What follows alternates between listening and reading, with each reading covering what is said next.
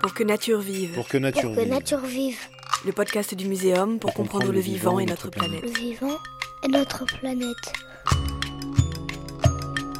Manger quelque chose d'animal n'a jamais été anodin pour l'homme. Donc si les algues venaient à disparaître, eh bien c'est toute cette chaîne alimentaire qui va aussi disparaître. Vous avez bousillé toutes les forêts en Europe et maintenant qu'on veut nous couper les arbres pour nous développer, vous nous dites non, ne coupez pas. On parle souvent de la qualité de l'air à Paris. Bah, finalement, une partie de cet air se retrouve au pôle, dans l'océan, sur la banquise. Moi, j'appelle ça la mondialisation de la pollution. Si on veut atteindre nos objectifs de conservation de la nature, on n'y arrivera pas en faisant des petits ajustements de notre modèle actuel. Pourquoi l'humanité ne pourrait pas faire en sorte que notre planète soit euh, habitable? C'est un choix de société, c'est à nous, citoyens, de le faire. Vie et défis en milieu polaire avec Guillaume Massé. Êtes-vous sûr de savoir différencier l'Arctique de l'Antarctique? Et sommes-nous menacés par la fonte de la banquise ou celle des continents de glace sur l'océan? Y a-t-il une biodiversité importante dans les pôles? Au fond, notre méconnaissance des extrêmes du globe explique sans doute notre manque de prise de conscience sur ce qui se passe là-bas, et c'est un tort. Petite leçon de rattrapage sur l'importance des pôles pour l'humanité tout entière avec Guillaume Massé. Vous êtes chargé de recherche au CNRS et basé à la station marine de Concarneau, station du Muséum national d'histoire naturelle. Bonjour Guillaume. Bonjour Vincent. Alors peut-être pour commencer et pour faire comprendre euh, l'importance de l'Amazonie, on emploie souvent euh, l'analogie suivante, on dit que c'est le poumon de la Terre. Et si on filait cette métaphore euh, corporelle, au fond, quels organes seraient les pôles?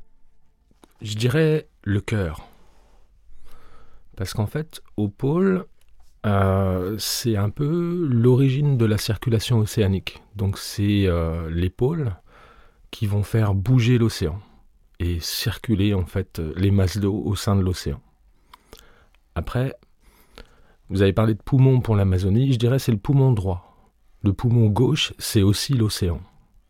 Parce que euh, quand on parle de poumon, production d'oxygène, on parle de photosynthèse. Et dans l'océan, il y a aussi beaucoup d'organismes qui font de la photosynthèse.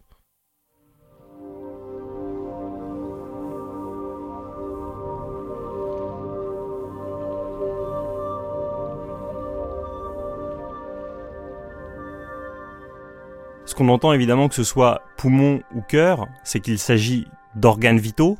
Si on nous enlevait les pôles, on serait donc dans un état euh, cataclysmique. Tout à fait. Les pôles sont vraiment importants en fait pour l'humanité. Et puis à réfléchir, à penser poumon, cœur, j'aurais tendance à dire, euh, et là en parlant un peu pollution par exemple, que bah, l'océan, c'est pas un rein. Pendant longtemps, on a considéré que l'océan c'était un puits sans fond, qu'on pouvait y diverser en fait tous nos déchets. Et de toute façon, c'est euh, de manière ultime, c'est là que nos déchets arrivent. Mais finalement, il faut bien prendre conscience que l'océan, ça n'est pas le rein de la planète. Et donc il faut arrêter de déverser des déchets en fait au sein de l'océan. Oui, parce qu'on on ne peut pas l'enlever et espérer qu'une greffe nous sauvera euh, miraculeusement. Je vais continuer le diagnostic euh, euh, médical avec vous, docteur Massé. La, la, grande maladie du moment, c'est le réchauffement climatique. Et on le sait, ce réchauffement, il touche très inégalement les zones du globe. Un monde à plus 1,5 degré, comme on en parle euh, beaucoup ces derniers temps, c'est une donnée globale et ça ne veut pas dire qu'il fera plus 1,5 degré de manière équitable partout dans le monde. Or, on le sait, l'augmentation, elle sera plus forte dans certaines zones et moins forte dans d'autres. Pour les pôles, qu'en est-il et qu'est-ce que ça va changer? 1,5 degré, donc qui est un peu la limite euh, qu'on s'est fixée ou que le GIEC euh, a fixée pour un monde qui soit euh, économiquement viable et puis vivable pour nous. 1,5 degré à Paris, et eh ben finalement ça risque d'être 7-8 degrés à Reykjavik ou à Nuuk, par exemple au Groenland. Alors c'est un phénomène qu'on appelle l'amplification polaire. C'est-à-dire qu'avec cette circulation océanique, il y a beaucoup de chaleur qui est présente aux tropiques, par exemple, ou à l'équateur, qui est redirigée vers les pôles. Donc toute cette chaleur arrive vers les pôles, donc que ce soit via la circulation océanique ou aussi la circulation atmosphérique, parce que les masses d'air bougent aussi et donc transportent beaucoup de chaleur vers l'océan. Alors euh, cette chaleur a un impact par exemple sur la banquise, et pourtant la banquise, en plus d'être à la base de la circulation océanique, c'est aussi un régulateur du climat parce que la banquise c'est blanc. Ça reflète l'énergie solaire, on appelle ça l'albédo. Et donc si vous commencez à diminuer la couverture de banquise, vous allez réduire l'albédo. Et euh, finalement, c'est un peu un effet cumulatif.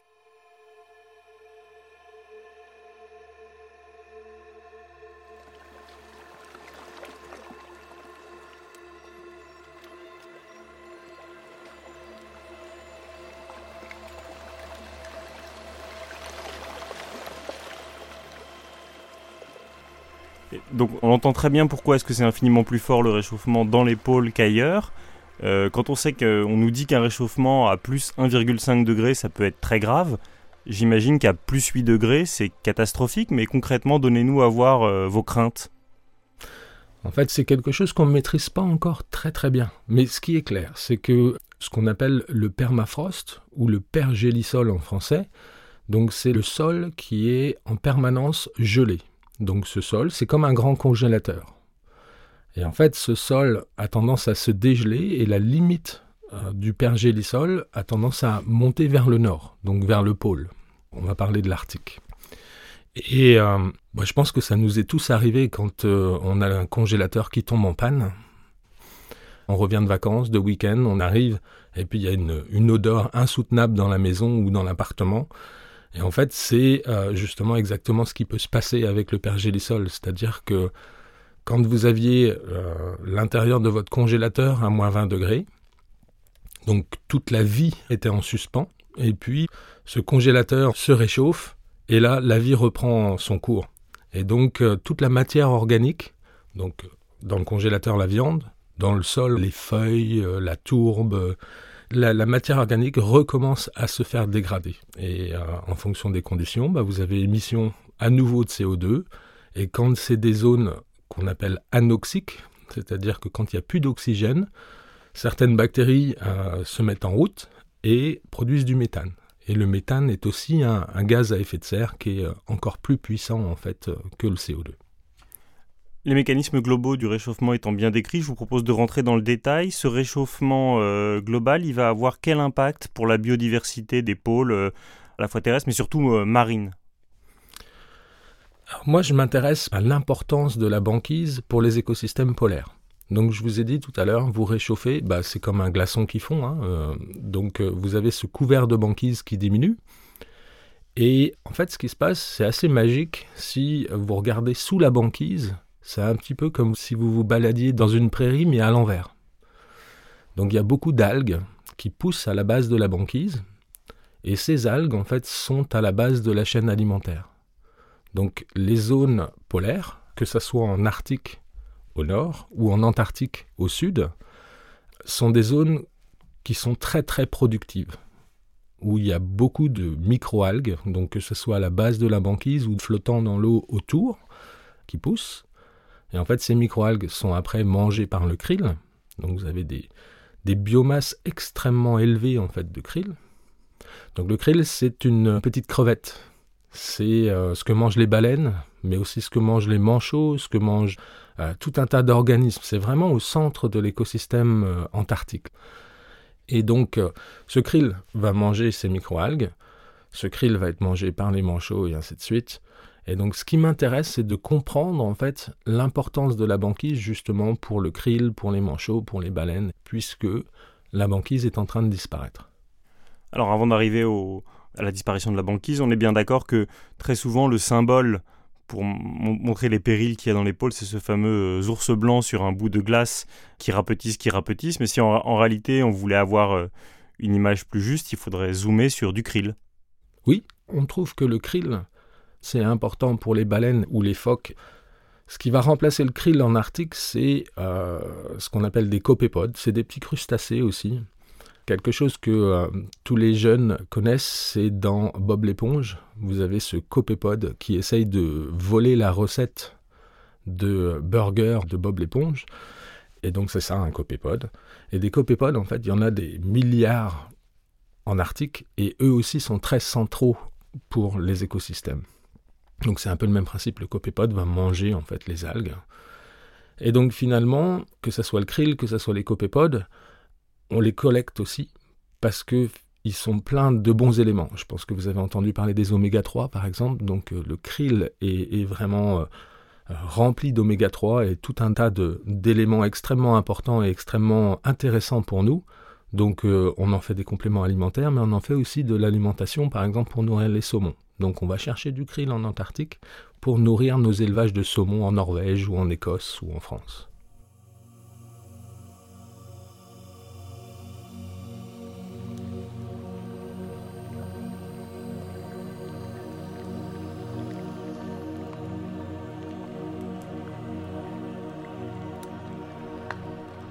Voilà pour les périls moins connus. Allons vers le, péril le plus célèbre euh, quand on pense au pôle, c'est la fonte des pôles et la montée du niveau des océans. Comme vous aimez les analogies, est-ce que vous pouvez, euh, à l'aide d'un verre de whisky, nous dire est-ce que c'est la fonte de la banquise ou celle des continents de glace qui nous menacent euh, irrémédiablement? C'est une belle analogie, entre guillemets, dans le sens où si vous faites cette expérience, si vous mettez un glaçon dans un verre de whisky, ou pour les plus jeunes un verre d'eau, vous allez constater que une fois le glaçon fondu, finalement le niveau de l'eau va pas vraiment avoir changé. Et ça, c'est euh, ce qu'on appelle en fait la glace à poids équivalent à un volume beaucoup plus important. Donc euh, on a l'impression que ça va monter, mais non, ça va pas monter. Donc ça, c'est l'effet fonte de la banquise. C'est-à-dire que si la banquise fond, ça va avoir tout un tas d'impacts, mais ça va pas augmenter en fait euh, le niveau de l'océan. Par contre, ce qui est vraiment euh, impactant, c'est quand vous commencez à fondre la glace qui est stockée sur les continents. Donc là, on parle de l'Inland 6 groenlandais, donc la glace continentale au niveau du Groenland, mais aussi, en fait, bien sûr, la glace qui est présente et stockée. Alors, c'est des milliards de mètres cubes d'eau qui sont stockés sous forme de glace en Antarctique. Et donc ça, c'est les fameux gros blocs qui finissent par se détacher du continent et qui dérivent eux, pour le coup, augmentent le niveau global euh, des océans. Oui, tout à fait. Alors, les gros blocs, on les voit. Mais en fait, l'essentiel de la fonte se passe par en dessous. On ne la voit pas, en fait. C'est comme si vous aviez des rivières souterraines qui se donnaient dans l'océan Antarctique. Et les, phénomènes extrêmes que l'on observe en ce moment, où on nous explique qu'il y a euh, plus de 30 degrés d'amplitude par rapport à l'habitude, que euh, l'été, du coup, la banquise ne se reconstitue absolument pas, est-ce que pour vous c'est irrémédiable? Est-ce que ça veut dire par conséquent qu'on va avoir une disparition euh, totale de la banquise? Non, c'est pas tout à fait vrai. Euh, je pense que c'est intéressant en fait d'utiliser euh, cette histoire de disparition de la banquise pour vraiment alerter les gens. Mais si on veut vraiment être précis, il y aura toujours de la banquise en hiver. Mais par contre, ce qu'il n'y aura plus, c'est ce qu'on appelle la banquise pérenne, c'est-à-dire c'est la banquise qui survit à l'été. Et ça, en Arctique, on s'achemine vers cette situation. En Antarctique, la plupart de la banquise fond en été. On a une très très grande surface de banquise en hiver, mais par contre, elle quasi disparaît en été, sauf dans certaines zones.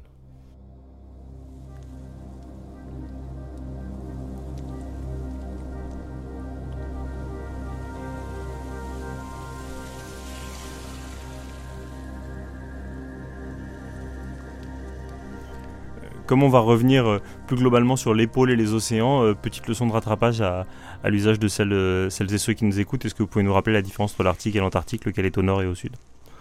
L'Arctique, c'est le nord. Si je devrais le décrire, c'est un océan qui est bordé par des continents. Et l'Antarctique, bien sûr, c'est le sud. Et en fait, là, c'est l'inverse. C'est un continent qui est bordé par un océan. Donc ça, c'est vraiment la grosse différence. Puis après, il y a des petites choses comme euh, vous verrez jamais un ours polaire en Antarctique. Les manchots, d'après vous, en Arctique ou en Antarctique? Antarctique? Tout à fait. On parle de pingouins en Arctique, donc le pingouin torda par exemple, mais les manchots, c'est en Antarctique. Allez, puisque vous me parlez des manchots, il y a une autre conséquence euh, inattendue du réchauffement climatique, c'est leur faible reproduction. Alors, est-ce que vous pouvez nous expliquer l'étonnante euh, réaction en chaîne qui s'est mise en, route pour qu'on en arrive à ce triste résultat? Qu'est-ce qui contrarie euh, leurs ébats amoureux? Vous savez qu'en Antarctique, il peut faire très très froid. Le manchot est une espèce qui est vraiment super adaptée. Je dirais c'est un peu le, le bulldozer de l'Antarctique. Il est capable de supporter en fait des températures qui sont très très froides. Par contre, avec le réchauffement climatique, d'habitude il pleut jamais. Il pleut en, péninsule antarctique, ça arrive, mais dans les zones qui nous intéressent principalement, c'est-à-dire dans la zone française, donc euh, il faut savoir que la France est possessionnée en Antarctique, donc à la station du Mont-Durville, et donc beaucoup d'études euh, s'y passent, et ce qui est clair, c'est qu'il pleut jamais, sauf ces dernières années. Et ça, c'est certainement dû justement à un réchauffement des températures. Est-ce que vous pouvez dater ces dernières années? Euh, les années qui ont été vraiment catastrophiques, c'est 2017 et 2018. on est vraiment sur une échelle très, très récente. Oui. Alors, c'est arrivé hein, de pleuvoir. Il y, a, il y, a, certainement des accidents, parce que le climat, c'est pas forcément non plus une science exacte. Mais il a plu, en fait, euh, ces dernières années. Et en fait, les poussins de manchots ne sont pas étanches. Donc, ils sont mouillés et leur résistance après au froid euh, s'en trouve amoindrie, et ainsi de suite. Donc, il y a, y a ça qui joue. Et puis après, il y a aussi la banquise. Et ça, c'est mon travail. La banquise, il en faut, mais pas trop. C'est un juste milieu. En Antarctique de l'Ouest, c'est très clair. On a une diminution flagrante en fait de la surface de banquise. En Antarctique de l'Est, on est incapable de le dire. Et en fait, ce qu'on sait par contre, c'est qu'il y a de très très fortes variations d'une année à l'autre. Donc une année, vous allez avoir une banquise qui est très très étendue, et là, finalement, le manchot, ou maman ou papa manchot, vont devoir faire des grandes, grandes distances pour aller se nourrir et revenir, en fait, au nid, donc sur le continent, pour nourrir leurs poussins. Donc ça, c'est trop. Et quand il n'y en a pas assez, ben finalement, je vous parlais de ces algues qui vivent à la base de la banquise. Quand il n'y en a pas assez, le krill n'a pas mangé suffisamment de ces algues, et en fait, c'est ces algues qui euh, sont des meilleurs aliments et qui rendent le krill beaucoup plus intéressant en termes de nutrition. Et donc finalement, ils vont aller pêcher du krill, il y en aura moins, et donc ils auront du mal à fournir une alimentation de qualité à leurs poussins aussi. Donc tout ça, ça joue en fait, que ce soit le climat directement, mais aussi la banquise indirectement.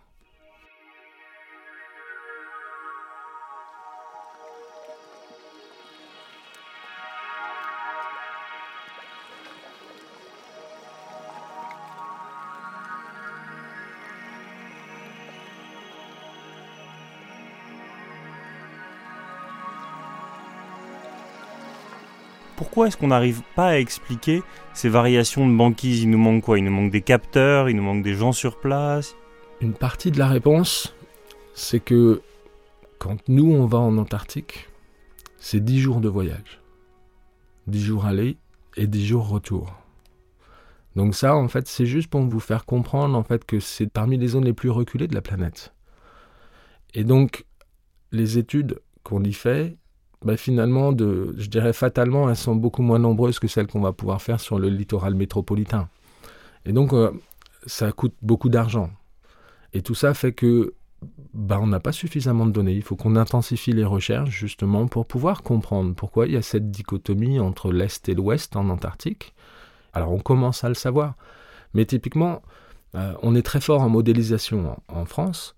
Et donc on modélise le climat et ça, c'est des choses qu'on n'arrive pas à expliquer à l'aide des modèles. Il faut encore qu'on aille à la pêche aux données, qu'on y mette des capteurs, des flotteurs, euh, tout un tas de choses, qu'on ait des brises-glaces en fait pour aller prendre des mesures et ainsi de suite, pour pouvoir justement répondre à ces questions qui sont extrêmement importantes.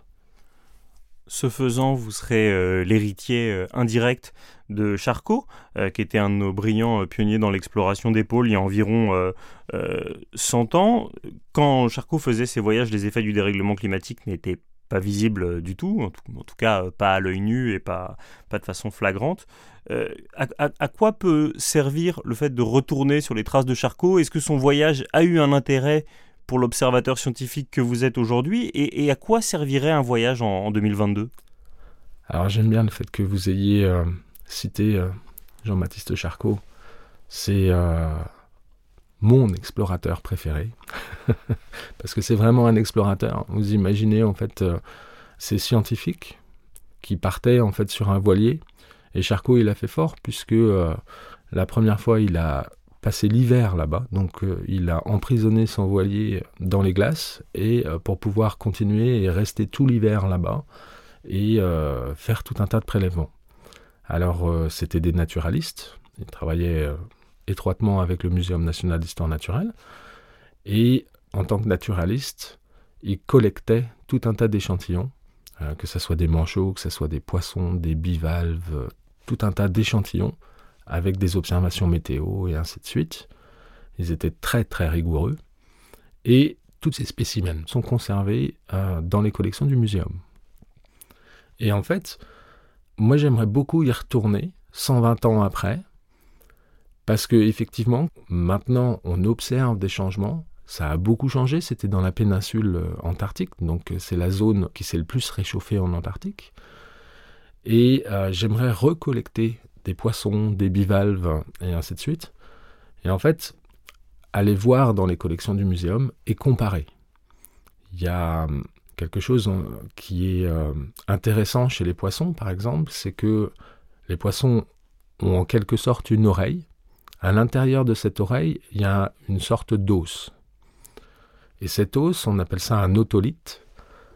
En fait, c'est un peu comme euh, la boîte noire du poisson, dans le sens où euh, si vous le coupez, vous regardez, c'est un peu comme une décerne d'arbre vous pouvez en fait regarder la croissance du poisson.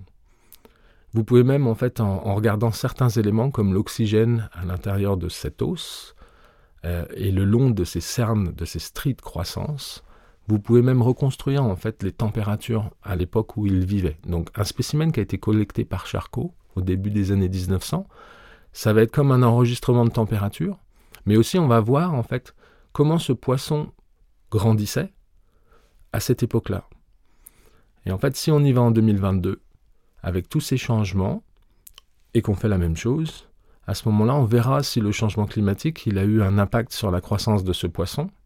Et typiquement, il y a des espèces de poissons qui sont extrêmement importantes pour les écosystèmes. Donc en ciblant ces espèces-là, on va pouvoir essayer de comprendre si le changement climatique a eu un impact sur la croissance de ces poissons qui sont eux aussi très importants pour les chaînes alimentaires là-bas.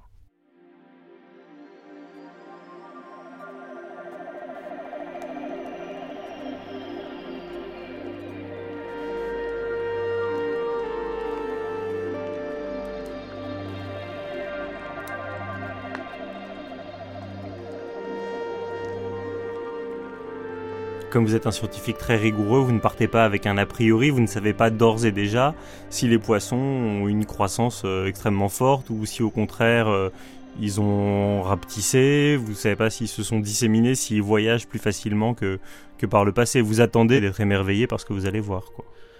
Je ne saurais prédire ce qu'on risquerait de trouver. Et je pourrais faire une analogie avec euh, où je travaille, donc à la station marine de Concarneau.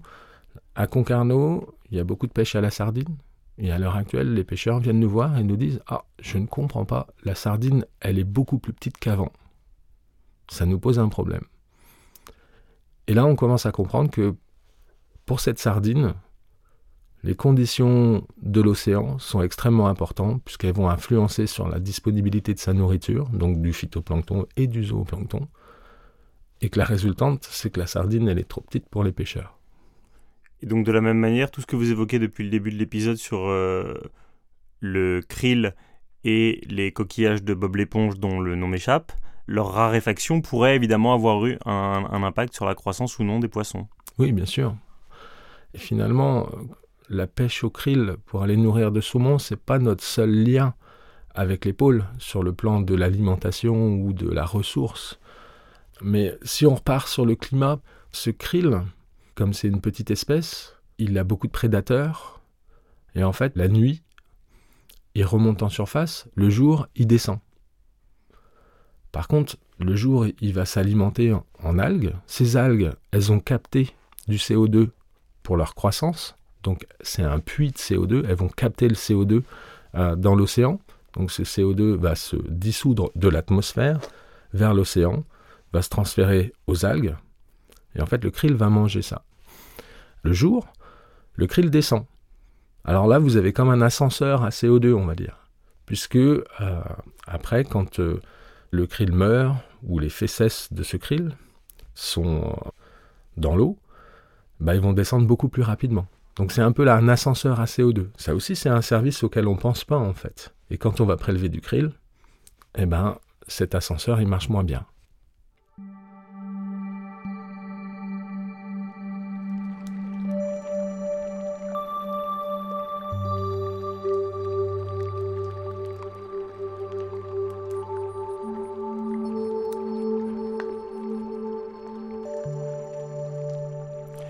Nous quitter tout à fait, on a fait un, rapide tour d'épaule et on a observé beaucoup de ses habitants, sauf les humains.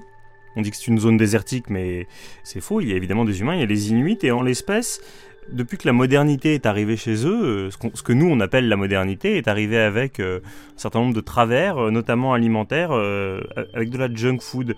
Et pour vous, le fait que leur alimentation traditionnelle ait été remplacée par de la junk food, bah, c'est une excellente analogie du revers de la modernité et du progrès. Expliquez-nous ça. Voilà, tout à fait. Donc, les Inuits en Arctique sont carrément frappés de plein fouet à la fois par le changement climatique, mais effectivement par l'impact que nous, habitants du Sud, euh, avons sur eux. Alors, euh, comme vous le disiez, on leur a apporté nos mauvaises habitudes alimentaires. C'est pareil, comme c'est des habitants de l'extrême, donc les Inuits sont extrêmement adaptés à leur environnement, et donc depuis euh, des siècles se nourrissent traditionnellement d'animaux, de phoques, de baleines, euh, d'oiseaux de mer. Et en fait, euh, ces ressources sont très très riches en lipides, par exemple. Et ces lipides, ils sont hyper importants pour tout ce qui est développement du cerveau, pour euh, le cœur, en fait, tout ce qui est santé cardiovasculaire. Et finalement, eux, puisqu'ils mangeaient quasi exclusivement ces aliments, et qui maintenant se tournent vers les burgers, vers euh, les aliments ultra transformés et ainsi de suite, qui contiennent bien moins de quantité en fait de ces lipides intéressants, de ces huiles intéressantes, et eh ben finalement le revers de la médaille, c'est qu'ils sont beaucoup plus malades, ils ont énormément de problèmes de, santé cardiovasculaire et ainsi de suite et ainsi de suite. Alors ils continuent à manger euh, en partie leur alimentation traditionnelle, mais tout à l'heure, j'évoquais en fait que l'océan, c'était pas un rein. Et je dirais, lorsqu'on démarre sa voiture à Paris, par exemple, et eh ben finalement, on va empoisonner euh, les Inuits au nord du Canada ou au Groenland. Parce que finalement, je vous ai parlé tout à l'heure du transfert de chaleur par l'atmosphère. Mais en fait, on ne transfère pas que de la chaleur, on transfère aussi euh, certains polluants qu'on émet dans l'atmosphère. Et on parle souvent de la qualité de l'air à Paris, finalement une partie de cet air se retrouve au pôle et euh, va retomber là-bas dans l'océan, sur la banquise et ainsi de suite. Et là, on parle de, métaux lourds, de mercure, de plomb, même si maintenant on roule à l'essence sans plomb en fait. Il y a tout un tas de métaux lourds qui se retrouvent sur la banquise, dans le milieu marin. Et finalement, comme les Inuits, ils mangent des aliments ou des animaux qui sont en haut de la chaîne alimentaire, vous avez ce qu'on appelle un processus de bioaccumulation. C'est-à-dire que les algues vont accumuler une petite partie des polluants. Et puis finalement, les copépodes, Bob l'éponge, les copépodes en fait vont concentrer ces polluants encore plus, et ainsi de suite, et ainsi de suite, jusqu'à par exemple l'ours polaire, qui est mangé aussi par les Inuits traditionnellement, qui vont ensuite avoir euh, énormément de polluants dans l'organisme et dans leur viande. Et donc, si vous analysez le sang d'un Inuit, eh ben, vous allez retrouver tout un tas de polluants, euh, du mercure. Et ce mercure, en fait, euh, vous avez dû entendre parler de la maladie de Minamata au Japon. Eh ben, typiquement, en fait, euh, les méthylmercures sont très toxiques et impactent en fait sur le développement des jeunes Inuits et ainsi de suite. Ça veut dire qu'en fait, si je résume ce que vous venez de nous dire, on leur a apporté une double peine. C'est-à-dire que non seulement on leur a apporté une nourriture euh, non appropriée, mais en plus on a, entre guillemets, perverti ou souillé la leur, quoi. Tout à fait. Moi j'appelle ça la mondialisation de la pollution, en fait.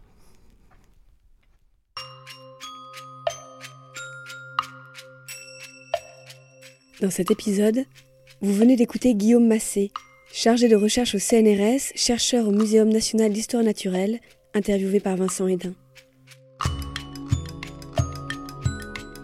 Pour que nature vive,